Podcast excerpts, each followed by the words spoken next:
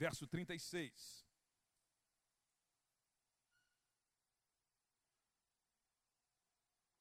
Enquanto você abre aí, deixa eu já dar mais um aviso aqui. Estava passando batido. Dia 5 de novembro, sábado, primeiro sábado de novembro. É o primeiro sábado? É o primeiro sábado de novembro. Vai acontecer um culto de celebração na nossa igreja de Nova Vida, na Cidade Alta. Um novo espaço é, que os irmãos estão, já estão utilizando lá. Então vai ter um culto de celebração e essa igreja está convidada. Dia 5 de novembro, 19 horas, lá na Cidade Alta. Depois a gente divulga o endereço aí para você é, que vai participar desse culto de celebração. Amém? Lucas capítulo 7, verso 36.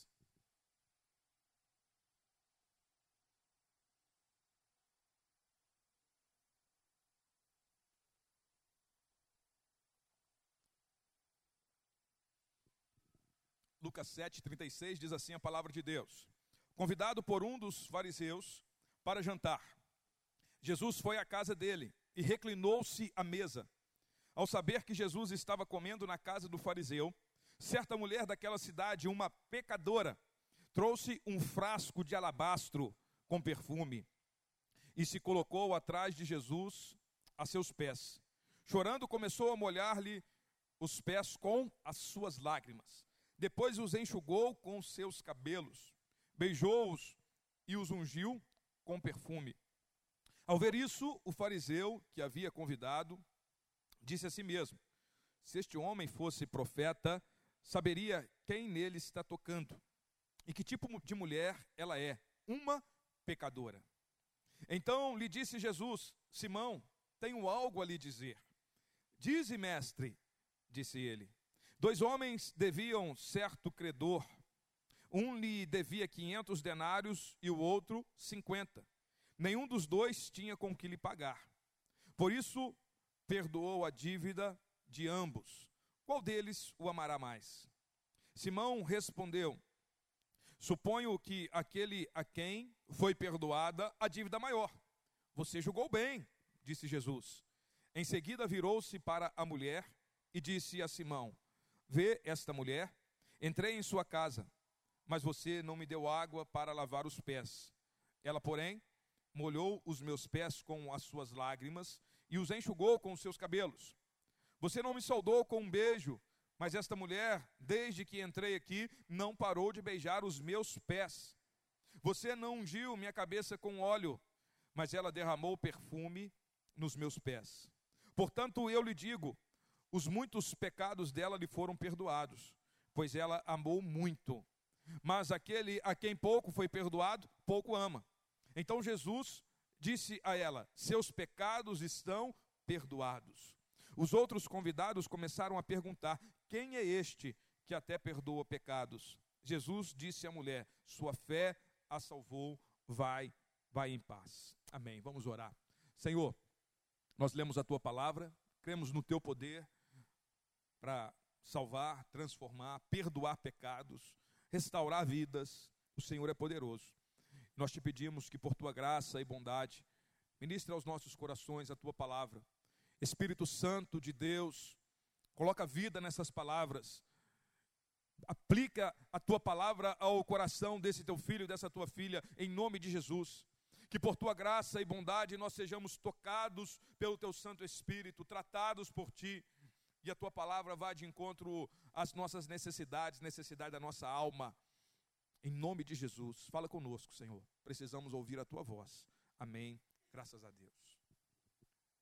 O que, é que nós vemos aqui? Uma mulher.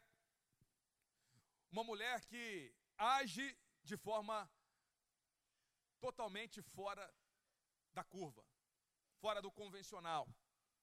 E gera uma série de constrangimentos naquela casa onde Jesus estava fazendo uma refeição em que ele foi convidado. Mas o que, ela está demonstrando ali? Ela está demonstrando uma extravagância na sua adoração ao Senhor Jesus. E é sobre isso que eu quero meditar na palavra de Deus junto com você nessa noite. Há um adorador extravagante. Extravagante é excesso, é fora do comum, fora do normal.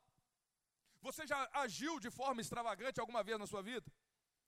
Você pensar em alguns momentos em que você foi exagerado, em alguns momentos em que você agiu totalmente fora do esperado, fora do que é, a normalização social esperava da sua conduta, e às vezes você age de forma totalmente inesperada, e depois até cai em si, poxa vida, o que, que as pessoas vão pensar de mim?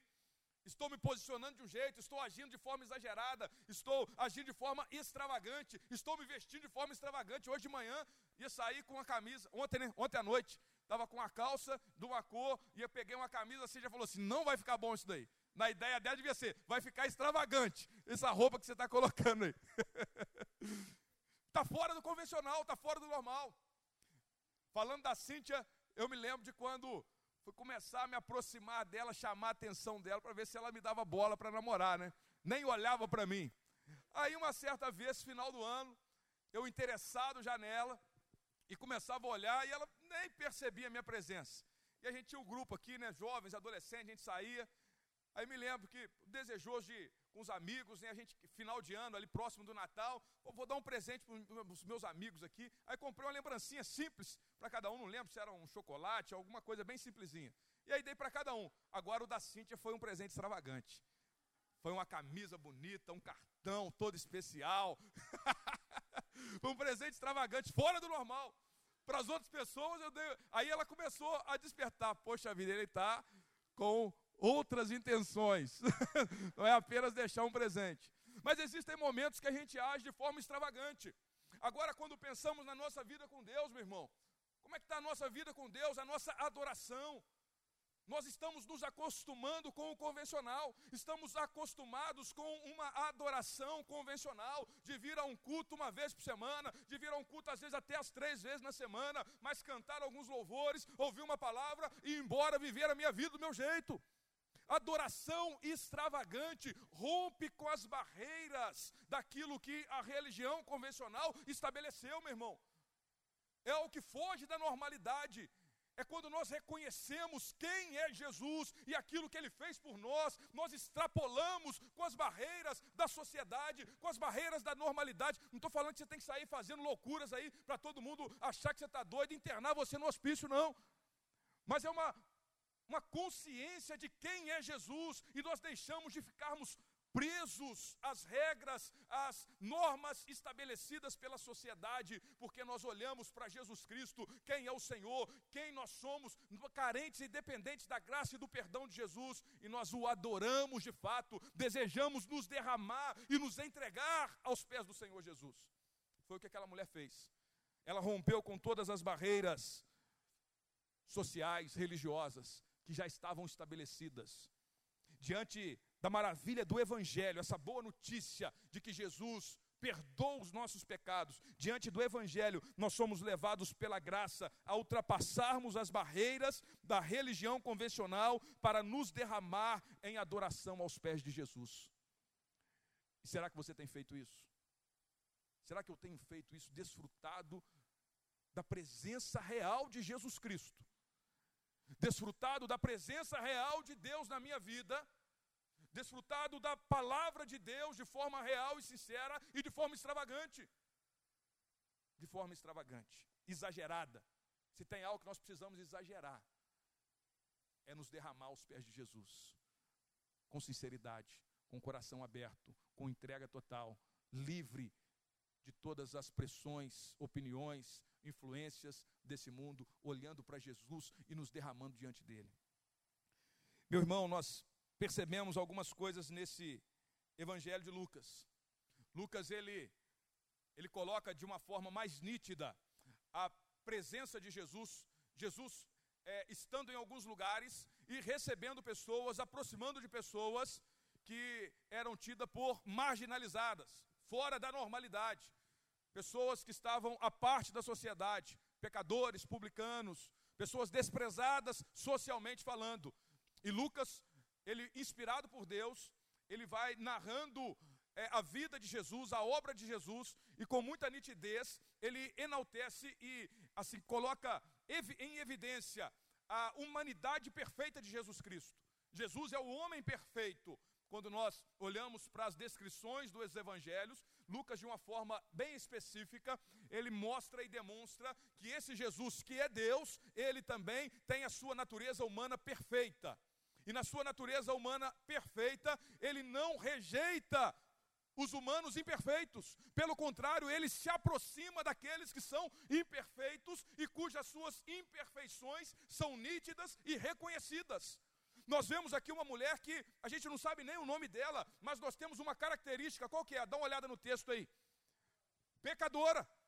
Qual que é o nome dessa mulher? Não sabemos, mas sabemos que ela era uma pecadora. E por que, que o texto demonstra de, de forma clara isso? É, é, muito provavelmente ela era reconhecida por ser prostituta, adúltera, no meio social. A mulher, ela já não tinha muito espaço na sociedade. Os fariseus, que está aqui nesse texto, nós vemos algumas pessoas. Vemos Jesus, fariseu, e essa mulher pecadora. Pensa aí nesse quadro da narrativa que nós estamos lendo, que nós lemos aqui, e nós vamos lembrar de alguns, alguns aspectos. Então, nós temos um fariseu que chamou Jesus para ir comer na casa dele. E lá, quando Jesus está fazendo a refeição junto com o fariseu, aparece essa mulher pecadora. Nós só sabemos que ela é pecadora. Então tem essas três pessoas para nós pensarmos juntos aqui e caminharmos nesses próximos é, minutos olhando para a palavra de Deus. E aí essa mulher que é conhecida como pecadora, ela é reconhecida. O seu pecado é reconhecido, a sua imperfeição moral é reconhecida na sociedade e ela mesmo reconhece a sua imperfeição. Então é nítido e Lucas ele vai demonstrando para nós o Senhor Jesus, o homem perfeito, é se aproximando e deixando-se ser tocado e aproximar-se de uma pecadora, uma mulher que é imperfeita, porque é ele quem restaura a possibilidade de viver a perfeição. Não significa que a pessoa vai se tornar perfeita, mas ele olha para o perfeito a partir do momento que tem o um encontro com Jesus e nós caminhamos rumo à perfeição que está em Cristo Jesus. Quem é perfeito? Jesus. E é nele que essa perfeição nos atinge. Não são os nossos atos que vão nos tornando perfeito, mas é o sacrifício e a obra de Jesus em nós que nos conduz, é a graça de Deus que nos impulsiona para vivermos a perfeição. A palavra de Deus diz: sede vós perfeito, como perfeito é o vosso Pai. E como que a gente vai ser perfeito? Na nossa força, não tem jeito. Nós só vamos esbarrar nas nossas incapacidades. Só tem um jeito de caminhar na perfeição, estando em Cristo Jesus, o varão perfeito. É nele que nós vivemos essa perfeição. Ele é o homem perfeito. E nós olhamos para a vida dessa mulher, então, o que está acontecendo lá? E aqui é interessante lembrar o texto anterior, pastor Ângelo pregou de manhã, um relato de João Batista, fazendo algumas perguntas sobre Jesus, quem é Jesus, ele responde, e depois Jesus dá uma palavra para as pessoas. E se você volta comigo aqui no verso 33 do capítulo 7, Jesus faz uma declaração e confronta as pessoas que o estão ouvindo. Vejam o seguinte: pois, ele diz assim, ó, pois veio João Batista, que jejua e não bebe vinho, e vocês dizem, ele tem demônio. Vamos dar uma parada aqui, só para a gente pensar nesse contexto do que está acontecendo. Então, João, ele viveu de forma afastada e separada da sociedade no deserto, pregando o batismo de arrependimento, vestia de forma diferente, ele era extravagante. As vestes dele eram diferentes, a comida dele era diferente. Ele vivia de forma extravagante e ele pregava o arrependimento. E ele está lá, totalmente separado. A extravagância dele era uma extravagância no sentido de estar é, totalmente separado das convivências desse mundo. E as pessoas iam ouvir, ele era um profeta e foi reconhecido como o maior profeta que existiu até então. Jesus faz essa declaração dele. E as pessoas olhavam para João Batista e diziam: Ele tem demônio. Rejeitavam ele. Rejeitavam ele por causa da sua extravagância. E a sua extravagância era no sentido de se retirar do convívio daquelas pessoas. Aí Jesus, no verso 34, ele continua dizendo e confrontando aquelas pessoas. Aí veio o Filho do Homem, Jesus Cristo. Veio o filho do homem comendo e bebendo, e vocês dizem: aí está um comilão e beberrão, amigo de publicanos e pecadores. Mas a sabedoria é comprovada por todos os seus discípulos. O que, que Jesus está falando aqui? Jesus, é, João, ele viveu a extravagância numa extremidade. Jesus, o filho do homem, ele está lá convivendo, se aproximando de pessoas imperfeitas, ao contrário do que João fazia.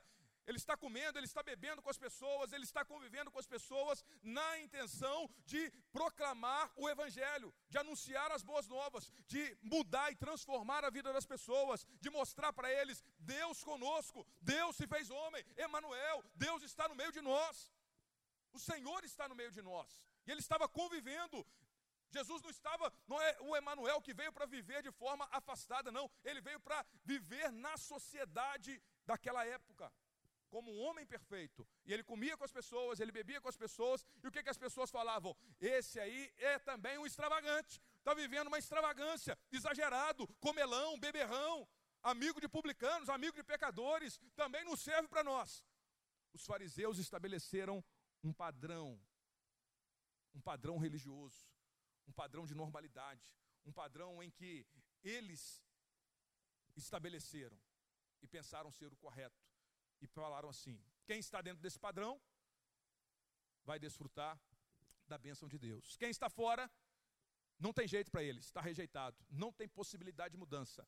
O padrão fomos nós que estabelecemos, as nossas regras, as nossas condutas, a nossa moralidade, o nosso conhecimento bíblico, é isso.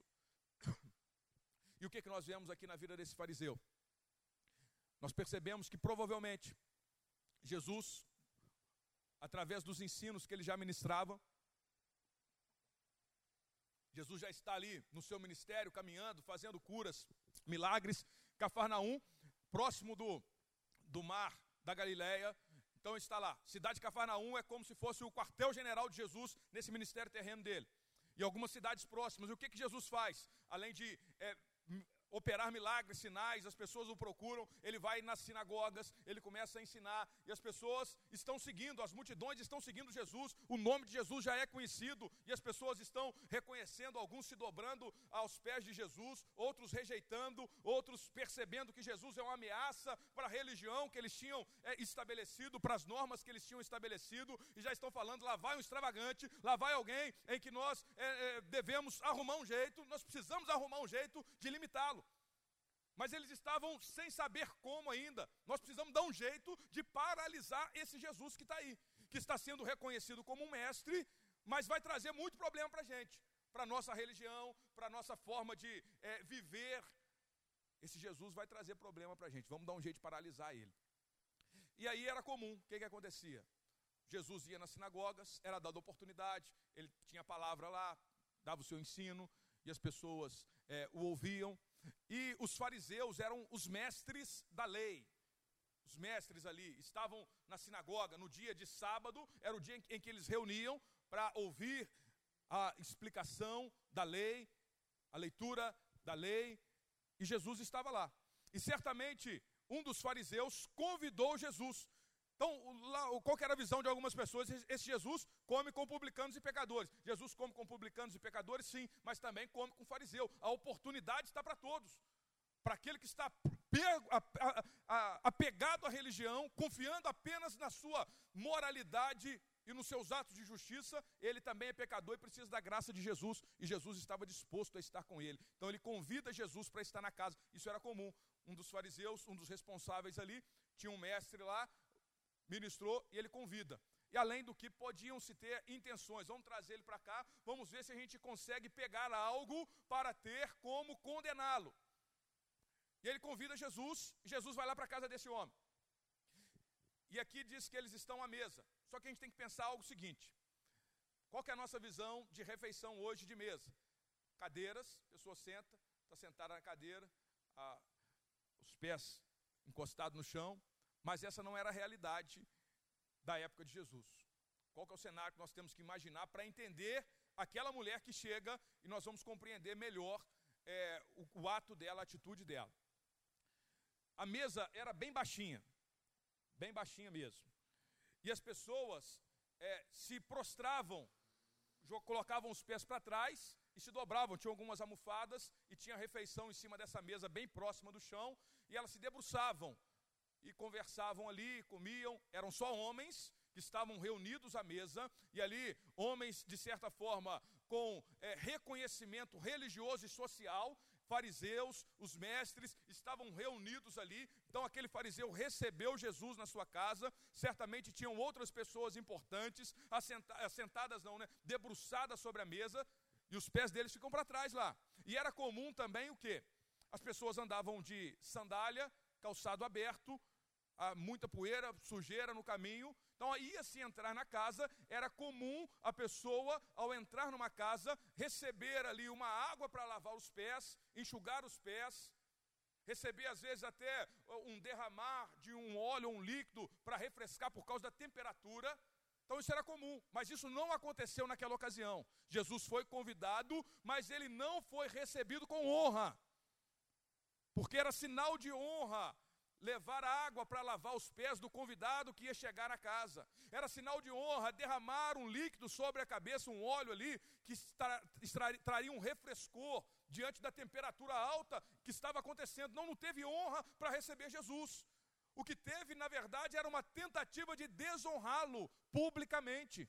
Então vamos trazer esse Jesus para perto, vamos trazer para fazer uma refeição, apesar de que a refeição, o, o, refe, o, o chamar para ir para casa, para fazer uma refeição junto, demonstra uma intimidade, um desejo de estar perto. Eles, as intenções por trás disso eram malignas, intenções de desonrar a pessoa de Jesus. Então Jesus entra lá, não tem água para lavar os pés, não tem um líquido pra, na cabeça dele, não tem honra para Jesus. Então essa é a ideia que você tem que guardar aí não honraram Jesus, apesar de ter convidado, não teve honra ao recebê-lo na sua casa.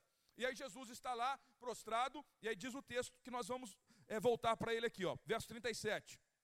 Depois que Jesus reclinou-se à mesa. Então a ideia não é de sentar igual nós temos mesa hoje, é de reclinar, é praticamente deitar com os pés para trás. Aí no verso 37 diz assim: ó, ao saber que Jesus estava comendo na casa de um fariseu. Aí vamos dar uma parada, essa mulher já sabia da existência de Jesus, já sabia da mensagem de Jesus, já sabia do ministério de Jesus e daquilo que Jesus estava fazendo, operando, ensinando. Então ela ficou sabendo, e ela sabe também da vida dela, ela sabe da fama dela. Eu sou uma pecadora, eu sou uma prostituta, eu sou desprezada pela sociedade, mas ali está Jesus Cristo.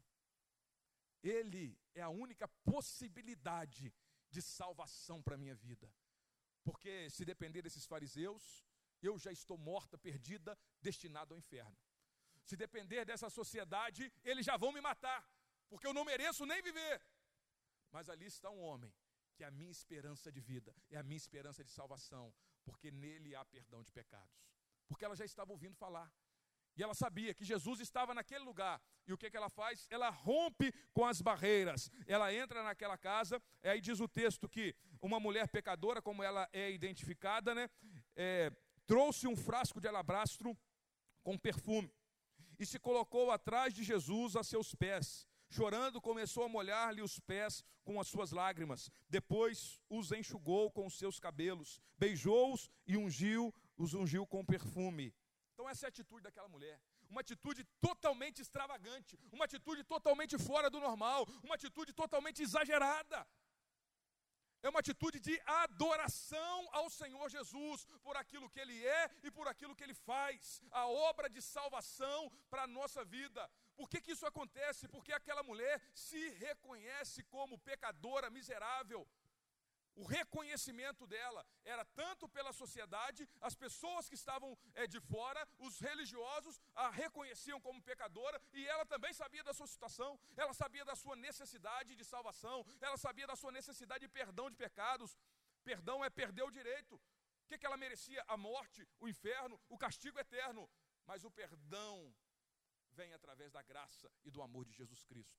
E ela sabia de como ela precisava disso e diante da graça, do perdão, do Evangelho, a boa notícia de salvação para o pecador que estava perdido é Jesus Cristo. E aquela mulher está diante desse Jesus e ela é extravagante. Por isso, diante do Evangelho, essa boa notícia, nós somos conduzidos. É a graça de Deus que nos impulsiona a uma adoração extravagante, a uma adoração exagerada, fora do convencional, fora da curva, não para cumprir mais uma obrigação de vir à igreja uma vez por semana, de até ler a Bíblia toda, ler algumas porções da Bíblia, porque eu assumi um compromisso de fazer uma leitura, não é mais disso que está se falando, agora é adoração exagerada, é um derramar-se diante de Jesus, é um derramar-se aos pés de Jesus, é romper com as barreiras, é isso que aquela mulher está falando, ela está fazendo, ela não está seguindo uma série de obrigações, E por outro lado, tínhamos lá fariseus, conheciam-se muito da, da, da, da Bíblia, né, que eles tinham lá na época, o Antigo Testamento, a lei, os profetas, sabiam, sabiam falar, sabiam ensinar, tinham uma reputação reconhecida, ainda que no interior estivessem corrompidos, a reputação deles era boa, era reconhecida, mas qual que era a reputação daquela mulher? Era uma má reputação. E o que, que aconteceu? Aqueles homens viveram um convencional. Eles adoravam? Tinham adoração convencional. Todo sábado eles, eles estavam na sinagoga para o seu ritual de adoração. Mas com aquela adoração convencional, seguindo aquele ritual de adoração, o que, que eles estavam fazendo? Caminhando para o inferno, mortos em seus pecados e delitos, sem reconhecer que eram pecadores e precisavam da graça e do perdão de Jesus Cristo. E aí eles começam a questionar. O, o, o homem lá, o Simão, né? depois Jesus fala o nome dele, é Simão, o fariseu. Ele começa a questionar com ele mesmo. Ele não fala para Jesus, ele não fala abertamente. Ele começa a questionar se esse homem fosse profeta, se esse Jesus que está aqui, nós estamos recebendo ele. Se ele fosse profeta, ele saberia que essa mulher é pecadora. Ele começa a pensar. Ele saberia. Ou seja, o profeta ele teria condições de descobrir coisas no que diz respeito àquela pessoa e àquela situação que estava acontecendo. E aí Jesus, como profeta que é, ele sabe da situação da mulher, sim. Mas ele também sabe o que está passando na cabeça daquele fariseu. E aí por isso ele, ele começa a, a, dirigir a palavra a Simão. Ele fala assim: Olha, Simão, vou te dizer alguma coisa. Vou te dizer uma coisa. E aí Simão se dirige para ele e reconhece até como mestre. Mas existe uma diferença muito grande. Porque o fariseu ali, Simão, o fariseu, ele está reconhecendo Jesus como mestre, ou pelo menos chamando Jesus de mestre. Vivendo a ilusão religiosa, a ilusão de uma adoração. Mas aquela mulher, ela reconhece Jesus como Senhor e Salvador da vida dela. É totalmente diferente. Jesus não é apenas um mestre para nos ensinar algumas regras de conduta na vida. Jesus é o Senhor e Salvador. O nosso único Senhor e Salvador. E é a Ele que nós devemos nos prostrar e adorar de todo o coração. E ele reconhece Jesus. Ô oh, mestre, então fala então o que, que o senhor tem para dizer comigo. Aí Jesus começa a contar uma parábola. Olha, tinha um homem que tinha uma dívida de 500 denários o outro tinha uma de 50. Nenhum dos dois tinha condições de pagar.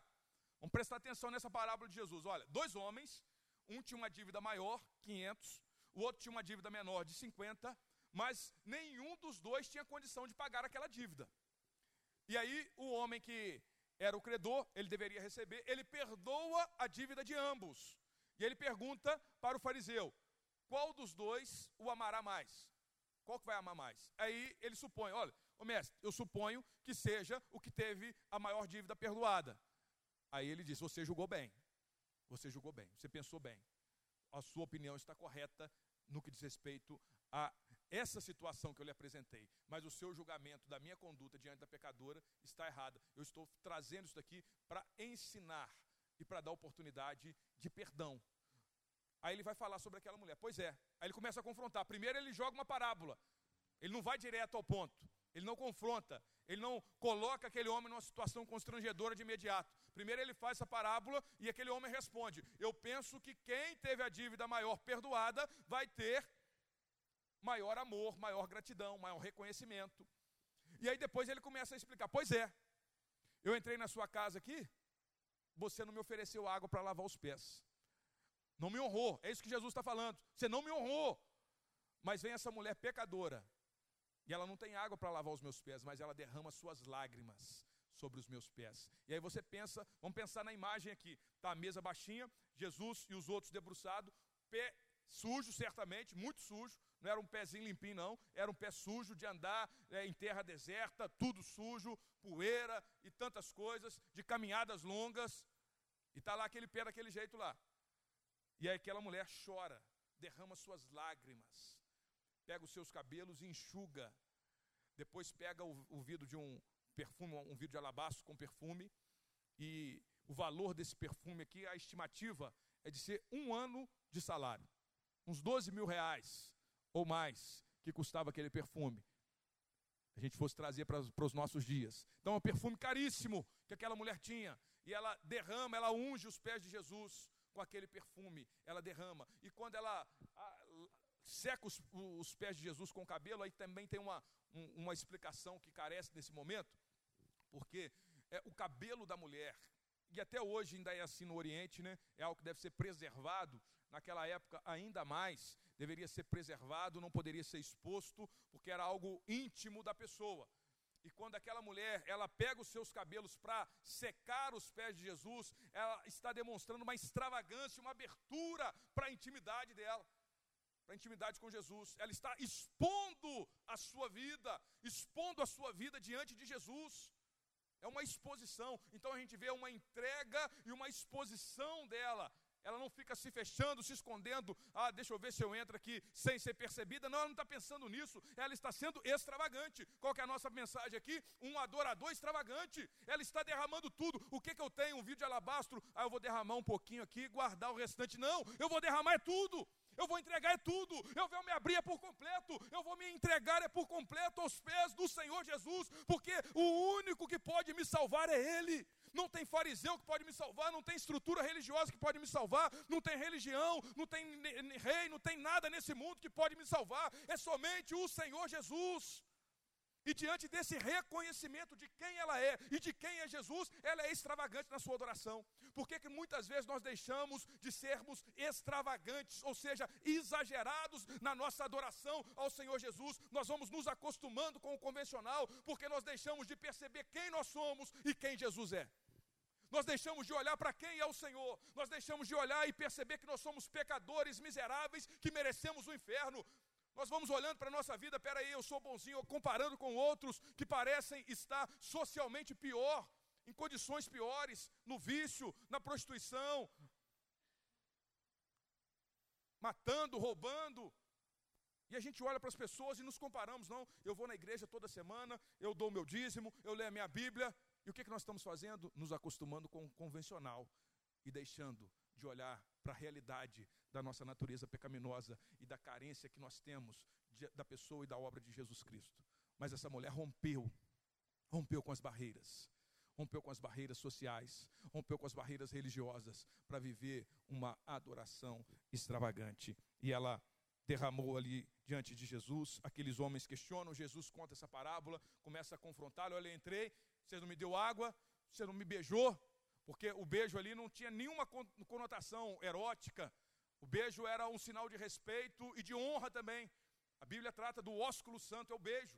Então dava um beijo ali na testa, como um sinal de honra e de respeito.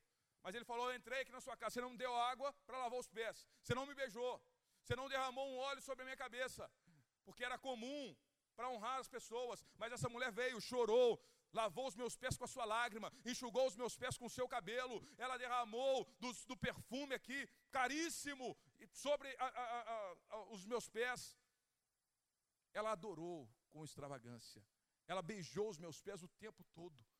Você não me beijou aqui na hora que eu entrei como um sinal de honra, mas ela beijou os meus pés sujos, por causa do, do contexto em que eles estavam, de altas é, caminhadas longas que eles faziam, com calçados abertos e ela beijou o tempo inteiro, ela não estava preocupada com o que iam pensar dela, ela não estava preocupada com o, os sentimentos, com isso, com aquilo, ela só estava olhando duas coisas: quem eu sou e quem é Jesus, e por isso eu vou adorá-lo.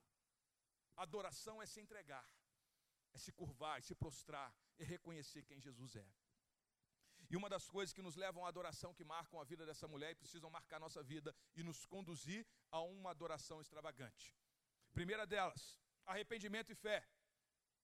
Diante do Evangelho, diante da boa notícia, que boa notícia é essa? Nós somos pecadores miseráveis, reconhecemos isso assim como aquela mulher reconheceu, e nós temos a boa notícia, apesar da nossa vida de pecadores que somos, nós temos uma viva esperança chamada Jesus Cristo, o Filho de Deus, que veio a esse mundo para morrer na cruz em nosso lugar, perdoar os nossos pecados e nos reconciliar com Deus. Essa é a boa notícia chamada Evangelho. Nós estávamos perdidos, destinados ao inferno por causa dos nossos pecados, porque o salário do pecado é a morte. Mas o dom gratuito de Deus é a vida eterna em Cristo Jesus. É graça. O salário, ou seja, aquilo que você merece é morte, mas a graça, o favor imerecido é vida eterna em Cristo Jesus. Então, essa é a boa notícia que eu e você temos. E diante dessa boa notícia, nós temos algo a fazer, uma resposta a dar: é arrependermos-nos dos nossos pecados e crermos em Jesus de todo o coração. Aquela mulher estava arrependida e crendo em Jesus. No finalzinho aqui, o último versículo, Jesus diz para ela: a sua fé a salvou. É reconhecida a fé na vida daquela mulher.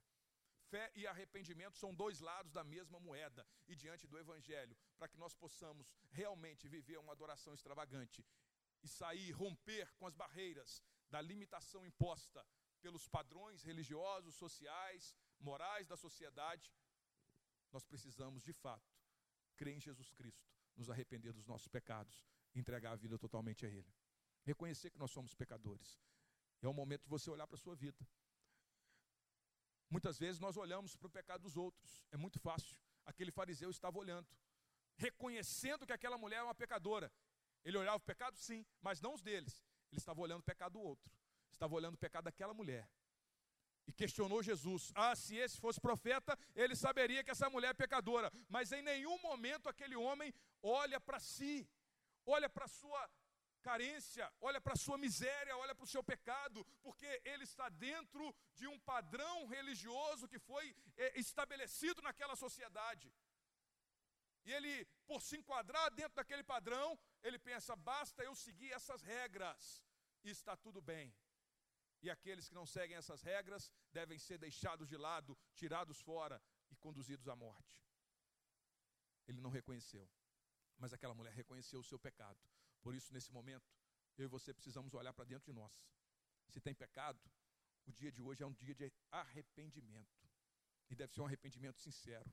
Arrepender é sentir uma tristeza sincera pelo pecado que você está cometendo e voltar-se para Deus, mudar de direção, mudar de vida, deixar, abandonar, confessar e deixar. Aquele que confessa e deixa alcança misericórdia. É o que a palavra de Deus promete para nós. Agora, se nós abraçarmos o pecado, se nós tentarmos conciliar alguns pecados que não aparecem tanto na sociedade, que não mancham a nossa reputação, que ninguém vai ficar falando mal de você, é muito fácil isso acontecer pecados que estão no seu coração, na sua vida, às vezes no seu quarto, e você está lá cultivando, a sua reputação não vai ser manchada, ninguém vai ficar falando mal de você, você vai continuar fazendo as coisas na igreja, vai continuar sendo é, bem reconhecido por onde passa, mas está abraçando o pecado, e aí o que está acontecendo? Morte um caminho de morte e destruição e ilusão religiosa. Isso é pura ilusão. Vai para o inferno do mesmo jeito. O pecador que não se arrepende, ele vai para o inferno. Pode ser religioso, pode ser honesto, pode ser o que for. Se ele não se arrepender dos seus pecados e crer que Jesus é o seu único e suficiente Salvador, ele vai para o inferno com a sua moralidade, com a sua honestidade, com tudo que ele tem de bom. Porque Deus é santo, santo, santo e as nossas bondades, os nossos atos de bondade são como trapos de imundícia diante da santidade de Deus. Não vale nada. Porque nós somos miseráveis pecadores, a nossa natureza é pecadora, e se nós ficarmos apenas julgando, olhando o outro, ah, esse é ladrão, esse é corrupto, esse é aquilo, esse é estuprador, esse é, é, é, é viciado, esse é adúltero, esse é aquilo, e a gente está olhando para tudo para fora e deixa de olhar para dentro de si, diante do Senhor. Que Deus tenha misericórdia de nós. Nós não seremos um adorador extravagante. E adorador extravagante é o único adorador que é verdade, meu irmão. Adoradores que o Pai procura, que o adoram em espírito e em verdade. É que olham para si e olham para Deus, para a graça do Senhor Jesus e para a sua necessidade do Senhor, da obra de Jesus Cristo. Fé e arrependimento. Fé e arrependimento. Fé é crer, é confiar somente em Jesus. Não confiar nos seus atos de justiça próprio, porque eles são incapazes de te salvar. É confiar na obra graciosa de Jesus Cristo, na justiça de Jesus, no sacrifício de Jesus, e essa fé e esse arrependimento mover a sua vida para viver uma vida que agrada a Deus. Nós não estamos é, caminhando para conquistar a salvação. O que nós cremos é o seguinte: Jesus, o Filho de Deus, já conquistou, já venceu a morte e ele já nos deu a salvação. Quando nós cremos nele, nós já estamos inseridos no reino de Deus, nós já estamos inseridos na salvação e aí nós começamos a caminhar. Nós queremos viver em santidade para agradar a Deus, nós buscamos acertar nossa vida para agradar o Senhor, mas não para conquistar, porque já foi conquistado, nós somos incapazes de conquistar a salvação. Ela foi conquistada por Cristo. Porque isso é muito próximo é muito próximo uma coisa da outra. E é muito fácil nós nos perdermos religiosamente. Começarmos a confiar nos nossos atos de justiça, porque às vezes a pessoa pode se perder para um lado ou para o outro e começar a pensar: ah, se Jesus já morreu na cruz, é só graça, perdão, então eu vou vivendo a minha vida do meu jeito e confiando em Jesus, dizendo que está confiando. Mas aí é ilusão, não sabe o que está, o que de fato é o Evangelho. Ou a pessoa começa a viver um legalismo ferrenho. Aí ah, eu tenho que fazer isso, eu tenho que acertar tudo, eu tenho que conquistar. Se eu não acertar, e se eu, se eu morrer agora, e se Jesus voltar agora, eu falei uma mentira, e agora o que, que acontece? Eu tenho que conquistar, a salvação não é assim.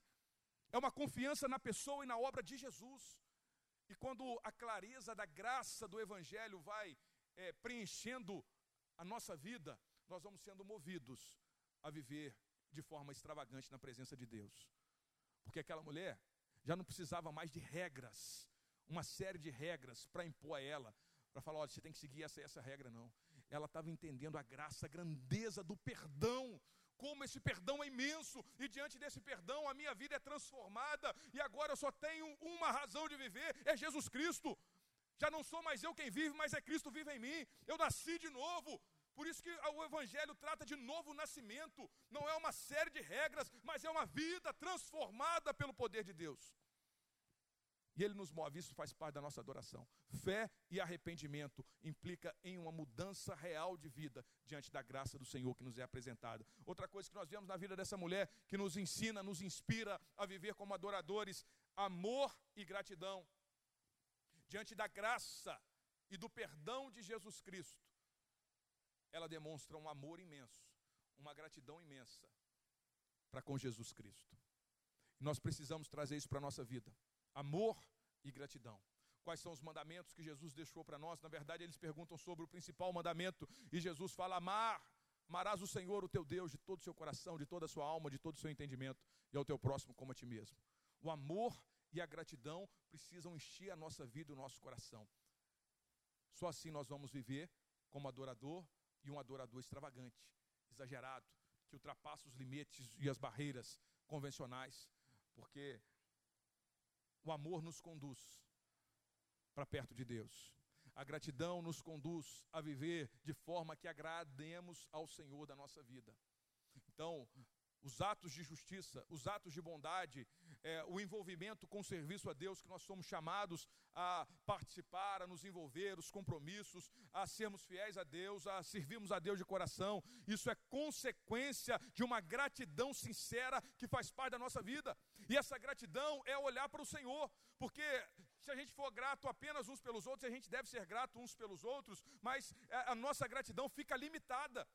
Porque às vezes a gente tem um senso de gratidão por algo bom que alguém fez conosco, mas aí daqui a pouco essa pessoa falha, aí já era, acabou o senso de gratidão. Aquele senso de gratidão que muitas vezes é um senso de dívida que a gente tem com a pessoa porque ela fez algo bom para nós. E se a gente já fez algo bom, a gente tem assim: eu já paguei, então agora, se ela já falhou comigo, agora ela segue a vida dela, eu sigo a minha. Não, é uma gratidão em que a gente olha para Jesus Cristo, essa obra imensa de perdão de pecados, que é eterna e que tem um valor eterno e que jamais vai nos decepcionar, porque o nosso Senhor é fiel e nós olhamos para a graça, para o amor e para a promessa de Jesus Cristo e o nosso coração precisa encher-se de gratidão e nos mover a termos atitudes de adoradores atitudes de adoradores. Quais foram as atitudes daquela mulher? Aquela mulher se entregou, derramou, se abriu aos, aos, diante de Jesus. Ela se entregou por completo. Então a gratidão precisa nos levar a uma entrega. E aí nós vemos as duas últimas coisas que eu gostaria de tratar com você sobre entrega e comunhão. Primeira é fé e arrependimento. Segundo, amor e gratidão. Terceiro, entrega e comunhão, comunhão com o Senhor Jesus. Aquela mulher rompeu com as barreiras, ela entregou-se ao derramar daquele perfume, ela derramou por inteiro. Perfume valiosíssimo. ela estava dando tudo que ela tinha naquele momento ali a Jesus, ela estava entregando tudo que ela tinha, ela estava é, desfrutando de uma comunhão com Jesus e se abrindo para uma comunhão com Jesus, como ninguém ali naquele lugar estava. Entrega e comunhão faz parte da nossa adoração a Jesus Cristo.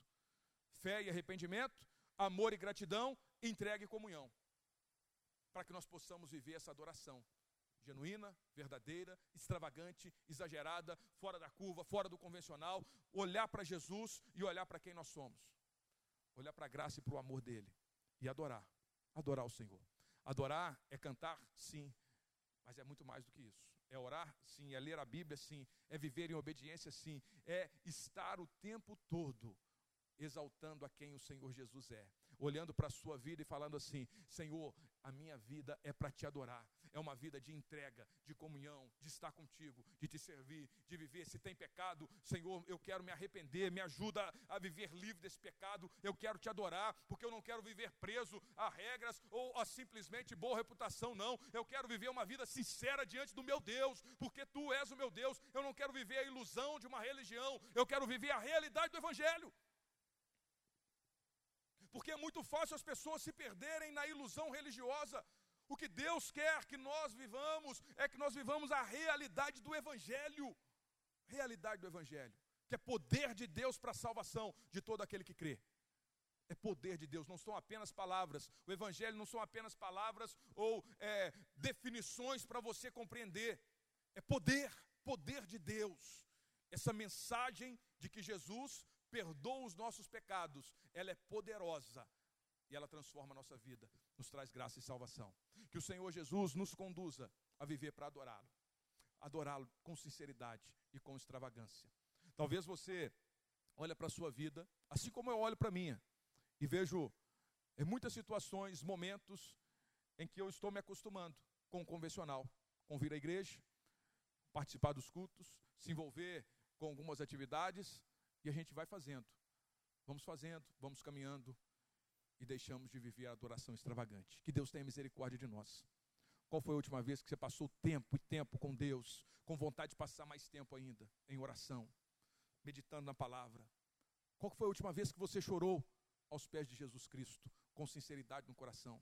Que você olhou para Deus e reconheceu os seus pecados e chorou pelos seus pecados e falou: Senhor, perdoa perdoa esse meu pecado que talvez ninguém saiba, ninguém veio me confrontar, mas o Senhor está me confrontando aqui, porque eu sei que eu desejei mal, que eu pensei mal, que eu ah, tive pensamentos imorais, coisas que ninguém ficou sabendo, a igreja não ficou sabendo, o pastor não ficou sabendo, mas o Senhor conhece o seu coração, meu irmão, e só tem um caminho para viver a adoração e viver a realidade do Evangelho: é o arrependimento genuíno e sincero diante do Senhor.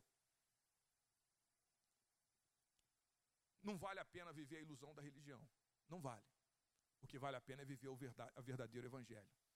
Se arrepender diante da graça que nos é apresentada e entregar-se por completo ao Senhor Jesus. Eu quero convidar você para ter um tempo de oração. E agora, assentado, ajoelhado, do jeito que você quiser aí, meu irmão. Para que você fale sinceramente com Deus. Mas é você e Deus agora. Nós vamos nos prostrar diante do Senhor. Se você pudesse ajoelhar, se ajoelhe. Que seja um tempo seu e Deus, e você fala, Senhor, restaura essa adoração extravagante. Restaura, porque eu estou olhando para a minha vida agora e eu estou pedindo, Senhor, restaura. Perdoa pela minha omissão, pelo meu conformismo a, a uma forma de culto, uma forma de adoração. Deus tem misericórdia, Senhor. Tem misericórdia. Tem misericórdia da minha vida, da vida do meu irmão, da minha irmã, dessa igreja. Nós, como igreja, Senhor Jesus, precisamos ultrapassar as barreiras e os limites, e os limites do convencional. Tem misericórdia, Deus. Tem misericórdia. Perdoa o meu pecado. Perdoa a minha omissão perdoa o deixar o deixar de adorar, o deixar de passar tempo com Deus, o deixar de me derramar aos pés do meu Senhor, o deixar de olhar para mim e ficar olhando para os outros, comparando com outros e falando: esse precisa disso, esse precisa daquilo, esse precisa ser mudado, esse me feriu, esse fez aquilo comigo, esse fez aquilo comigo. Deus tem misericórdia, Senhor. Agora é a minha vida diante de Deus, é a sua vida, meu irmão, diante do Senhor. Deus tem misericórdia e perdoa. O Senhor tem perdão. O Senhor nos trouxe aqui nessa noite porque o Senhor tem graça. E o Senhor quer nos conduzir a uma adoração genuína, verdadeira, extravagante, exagerada aos teus pés, Senhor Jesus, diante dos pés do Senhor, derramarmos-nos aos pés do Senhor. Restaura o tempo de oração, tempo de comunhão com Deus. Restaura a gratidão no coração por tua obra e tudo aquilo que o Senhor fez por nós. Restaura o amor por ti e o amor uns pelos outros. Restaura, Deus, vai restaurando, vai restaurando na minha vida, vai restaurando na vida do meu irmão, vai restaurando nessa igreja, vai restaurando a adoração sincera nessa igreja, vai restaurando a adoração que extrapola aquilo que acontece aqui, ó Pai, mas que é sincero no coração, um desejo de estarmos na tua presença, um desejo de estarmos diante de ti, um desejo de nos derramar aos pés de Jesus. Tem misericórdia, Deus. Olha para o coração. Se tem pecado, Deus, perdoa. Mas abra os nossos olhos para que possamos reconhecer com sinceridade pecados que têm nos impedido de adorar, pecados que têm nos impedido de viver como verdadeiros adoradores e nos conduza, Senhor, ao arrependimento, um arrependimento sincero, genuíno, diante do Senhor, ó Pai. Desperta no coração e abra os nossos olhos para que possamos olhar para Ti. Muitas vezes nós estamos olhando para a estrutura religiosa, para o pastor, para o músico, para o líder, para o fulano de tal. Nós estamos olhando para toda a estrutura de igreja, nós estamos olhando para a estrutura da sociedade estamos sendo impedidos de viver essa adoração exagerada, Pai, porque nós estamos olhando para as estruturas. Tem misericórdia, perdoa o nosso pecado, abre os nossos olhos para que não venhamos olhar para a estrutura, as pessoas que falham, mas nós venhamos olhar para Cristo, o Senhor da igreja que está aqui neste lugar e nos derramar diante do Senhor, nos derramar aos teus pés, derramar lágrimas aos teus pés, derramar e entregar tudo que temos aos pés do Senhor Jesus. Nos abrir por completo, porque muitas vezes nós nos fechamos, pensamos que podemos esconder coisas até de Deus, fechamos o nosso coração, pensamentos e coisas que passam em nós, nós nos fechamos e pensamos que se a nossa reputação está preservada, está tudo bem, isso é ilusão e é mentira, tem misericórdia, que nós venhamos nos abrir por completo diante do Senhor Jesus, porque Tu és Deus que sonda mente e coração. E se tem pecado, o Senhor sabe. E o Senhor quer nos conduzir a um sincero reconhecimento, arrependimento real, genuíno, verdadeiro, e restaurar o adorador. Restaurar um adorador que tem prazer de estar na tua presença, que tem prazer de cultuar ao Senhor, que tem prazer de cantar, de louvar, que tem prazer de ler a tua palavra, que tem prazer de orar, que tem prazer de jejuar, que tem prazer de estar perto do Senhor, que tem prazer de passar tempo com Deus, que tem prazer de falar do Evangelho, de viver o Evangelho, porque só o Senhor é Deus, Pai. Esteja restaurando na nossa vida, Pai, restaurando no nosso coração. Tem misericórdia, Pai, e nos conduz. Nos conduz à adoração, adoração sincera, em que nós olhamos para Ti, em nome de Jesus. Vamos ficar de pé, vamos cantar um louvor ao Senhor.